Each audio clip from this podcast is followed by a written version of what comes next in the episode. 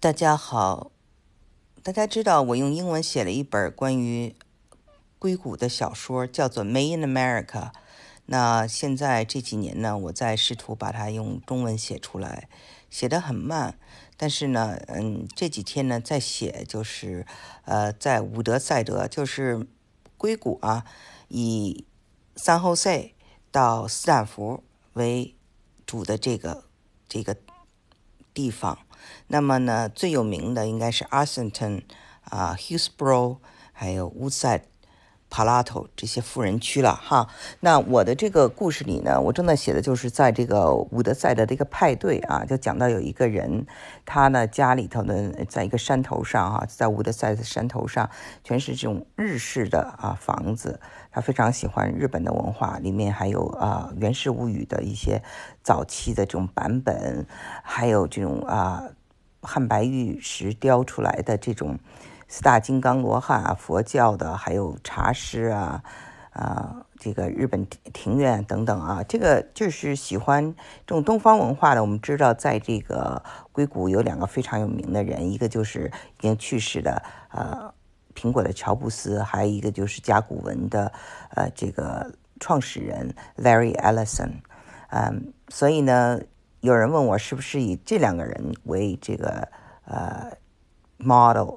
来创造这么一个人物啊，呃，这个呢，我就先给大家留一些悬念。但是呢，我想讲啊，就是说我今天为什么要讲这个小说，后面大家就会知道跟现实是有关系的、有关联的。那么我就讲到这个，他的这个邻居呢是在他的这个另外一个山头，嗯，在山顶上可以望见他。那另外的一个山头的这个人呢，叫做 Neil Young，内尔杨。这个内尔杨是真的，真的住住在住在伍德赛的。那他是谁呢？他是加拿大、美国的一个这个民谣和摇滚歌手啊，嗯，是七十年代非常有名啊，六六七十年代可以说呢，嗯，是除了这个 Bob Dylan 啊，鲍勃迪伦之外呢，嗯。又非常有名的一个，他们叫做摇滚老炮儿。哎，他呢，我最初知道的他的时候，说还是在人大上学的时候，我们班里有一个就是英国同学啊，给我写了封长信，信里面大量的引用啊这个 Neil Young 的歌曲的歌词，那可见这个 Neil Young 在欧洲也是非常受欢迎的。那么他呢，有一个非常有名的这个。呃，专辑叫做《Deja Vu》，哎，《Deja Vu》这个词非常 popular 啊，《Deja Vu》就是说似曾相识，好像这个事情在哪里发生过，或者这个地方我来过，所以《Deja Vu》是一个在英文里非常有趣的词啊。还有一个《Rendezvous》，《Rendezvous》就是说偶遇啊，或者艳遇啊，也很有意思的一个词。还有《C La V》，就是法语的，这是生活，就是你会看到在这个。英文里大家喜欢用这些词，所以《Deja Vu》是一个非常棒的这么一个专辑的题目。后来他还专门拍了一个《Deja Vu》的这么一个呃 documentary，就是纪录片。老头呢岁数很大了，还但是还一直的就是坐着那个房车呀，很高级的房车啊，全美演出。所以为什么叫老炮儿嘛？他一句非常有名的歌词，好像是这么说：是说，It's better to burn out than fade away。就是说我宁愿在这个舞台上累死，也不愿意就是被人遗忘。大大概就是这么一个意思吧。所以呢，他呢，为什么在这个六七十年代时候那么有名？首先呢，他是一个反战啊，当时反越战的这么一个斗士。再有呢，就是当年呢，就是呃，在肯特大学，美国的肯特大学呢，呃，学生出来就反这个，嗯，美国进入这个柬埔寨啊，这个出兵柬埔寨，然后呢，美国又出出动了这个军军人、警察等等啊，然后最后就是五名学生在这个。游行中呢就被枪杀了，这件事情在美国当时引起了很大的反弹呐，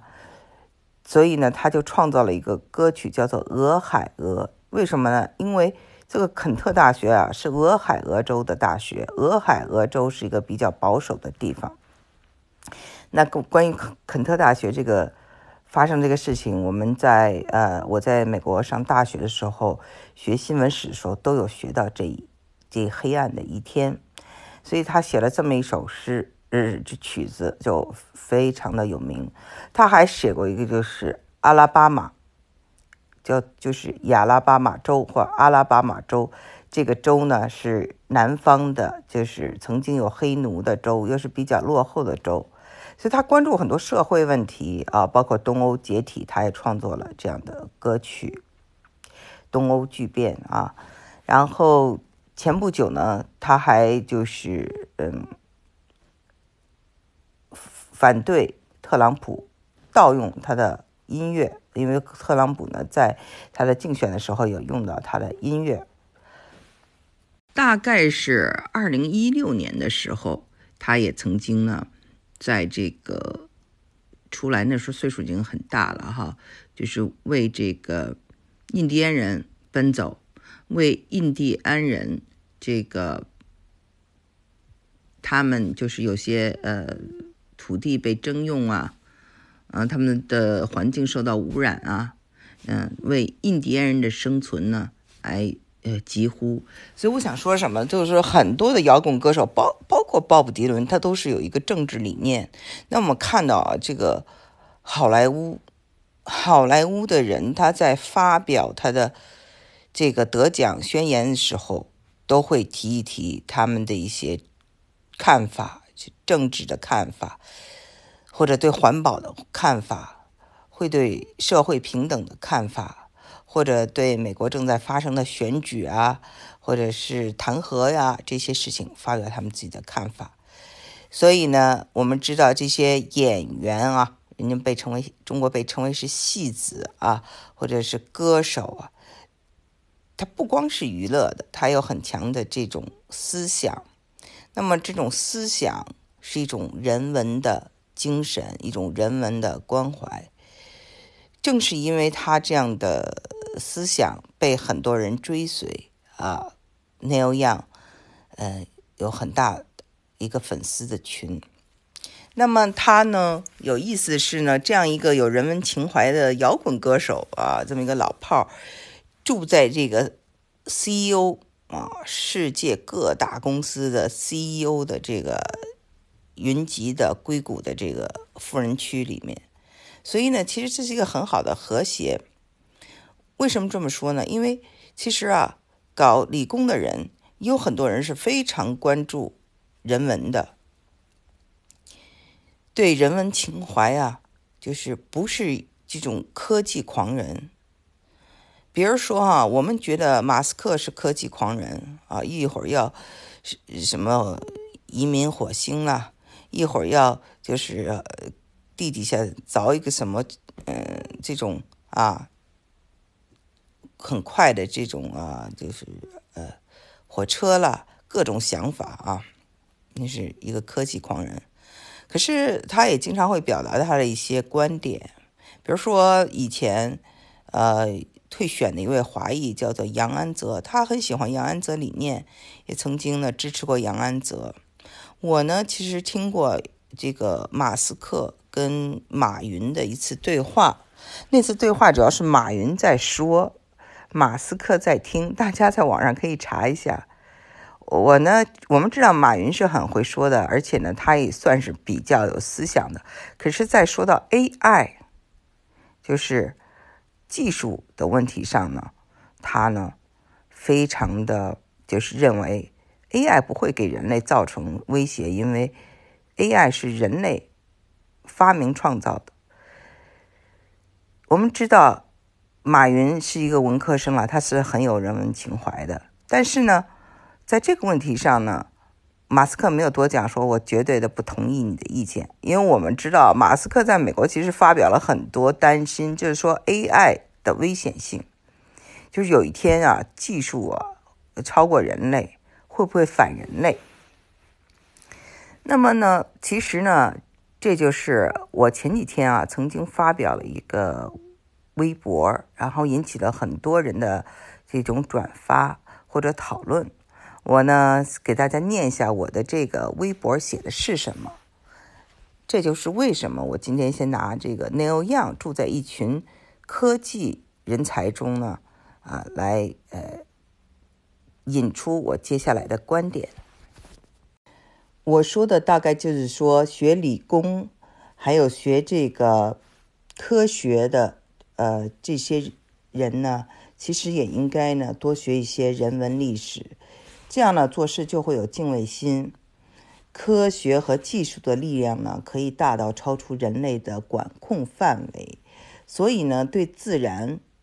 对造物主的尊敬，需要这种人文情怀。我们知道这个相对论的这个呃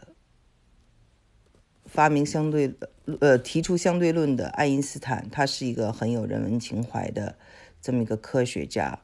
他有自己的政治观点，他也从来就是呃非常直接的表达他的想法。然后我们知道哈，在过去人类的这种经验里，不管是生物学家。呃，化学家还有物理学家都可能造出非常的呃有危险的呃对人类造成有危险的东西，比如说核武器，比如说一些生化细菌，比如说化学一些有毒物质，甚至是冰毒等等。那我们也看到，就是说很多的电影啊，包括好莱坞的电影，他会讲，比如说一个科技狂人，有这么一个啊，这个生物博士，或有一个什么公司的医药的这个狂人啊。你如果看过这个蜘蛛侠，里面也讲过这样的事情啊，他们会给发明出来的东西，会给人类呢带来这种威胁，而且在过去的故事中，我们知道。呃，日本的七三幺部队，或者知道纳粹的时候啊，做出了就很多科学家被纳粹所利用来迫害其他人，所以就说呢，呃，科技和科这个科学技术的力量啊，真的是呃大到有时候呃可以造福人类，也可以摧毁、伤害我们人类。这就是为什么我感觉到这个，呃，人文情怀非常重要。那昨天呢，我在这个去参加我们的这个律师的会议，呃，这个律师呢，就是我跟大家之前节目中讲过很多次的，我们的这个民民告官的这个呃律师代表。民报民告官是怎么回事呢？啊，就是呃，在二零一七年的哈维飓风呢，嗯，就是给我们这边带来了很大的灾难。那么呢，政府的工兵啊，联邦政府的工兵叫做 Corps of Engineers，他们呢就呃就是放水啊，淹了这个上游，上游呢。就等于是当做了一个泄洪区啊，造这些人大部分呢都不在洪水区，也没有洪水保险，就在造成了很多这个这些灾难，这些灾难呢又没有呃得到相应的赔偿，所以大家就一起哈就是告呃政府。那么第一阶段已经赢了，呃，美国的联邦法官认为这个呃政府是有责任的。那么昨天这个律师呢就在讲哈，说他们在这个整个的这个诉讼过程中呢，就发现啊，呃，很多很多的这个呃资料，让他们非常的气愤。就是这些工兵啊，他说都是这种工程师，他们工程师非常喜欢这个数据和数据模型。那么呢，他们在这个。一九四十年代的时候就知道这个水啊，有一天会淹到淹出来啊，甚至淹到这个后来呀，到了一九八零年啊，一九九五年多次都知道会淹到周围的这个建。当年四零年时候还没有房子，后来建了这些房子，他们知道都会淹，而且在他们的电脑里啊，有每家的数据，这个家呀有多高，海拔有多高，如果发生了这种啊洪水，会淹他们家淹多高，会不会没他们家都有。但是呢，他们从来没有告诉过老百姓这种危险，他们呢就觉得 OK，将来呢如果有这种很大的洪水出现，那么我们肯定是要保啊。休斯顿的市中心，那么淹你们是理所当然的，所以呢，你们只是一个数字。那么结果是因为淹了你们，我们会挽救啊这个修损多少多少多少人家啊，所以呢，他从来没有提醒过这些人应该搬离这里，或者说应该是啊，如果有了这种啊洪洪水、飓风来临的时候，应该小心。那么在过去的几十年吧，二十年。里面大家也没有遇到过啊类似的这种飓风，所以都相安无事。那他们呢，甚至就是预测说有一天，嗯，我们如果呢他们被淹了，会告我们，告我们，他们能赢吗？也许能赢，也许不能赢。所以呢，这个他们要算一算这个开销，呃，他们告我们，嗯，是一种。还有我们现在呢，就是把这个大坝呀，就往往下挖深。啊，可以去修复这个大坝，因为这大坝是一九四零年的嘛。那他们比了比，就觉得啊，这个修复大坝还要申请钱啊，联邦政府去申请钱就很麻烦，那就索性就是什么也不做，英文叫 no action，就什么也不做。等他们有天来告我们，就算算这个钱，可能开销也不是很大。那就这样，嗯，后来你想想，我们中国，在这个我们的优势是在这个。大难面前哦，可以十天或十几天就建出一个医院或者两个医院，而就是美国啊，它是这种各个叫做 interest group 或者叫 faction 利益集团啊，互相你争我斗的这种政治，因为每要干一件事都要申请钱，这个钱呢。不是说谁说了算，是要大家经过讨论、投票等等，很复杂。所以从一九四零年啊建的这个大坝早就不够用了，中间又盖了这么多的房子，提了很多次，最后呢都没有人再提了，没有人再提了，就是大家这些工兵们其实是心知肚明，但是他们也不提出来要再建了，对吧？呃。就就讲的这个，为什么特朗普说，呃，美国的这个基础设施很差？你就想想，到四零年到现在，他就没有建。那为什么没有建呢？他就认为说，哎呀，你们只是一个数字，你们烟雷只是一个数字，在我们的电脑里只是一个数字。所以这个一，这我们当时这个律师就批判说，这些，呃，呃，工程师呢是太纠结于数据。而对人人类的这种受难啊，对人类的这个，呃，这种人文情怀或这种同情心，他没有看到，所以他非常的生气。然后他说，从中呢看出他们这种资料和这种内部的信息哦，就是有几百万个这种呃邮件，可以说，呃，但是却没有人告诉公众。嗯，在这样的一个情况下呢，就是。就让我想起来了，我前几天发的这个科技这么有 power 啊，有力量。那如果在没有人文情怀、没有同情心，是多么可怕的一件事。那么大家也知道，我们现在的这个社会，大家的很多的痛苦啊，很多的遭遇，都可能跟科技没有用在。正道上没有用在该用的地方上有关，所以呢，我看啊，美国我们为什么的他的很多的这个总统，像林肯废除黑奴制的林肯是律师，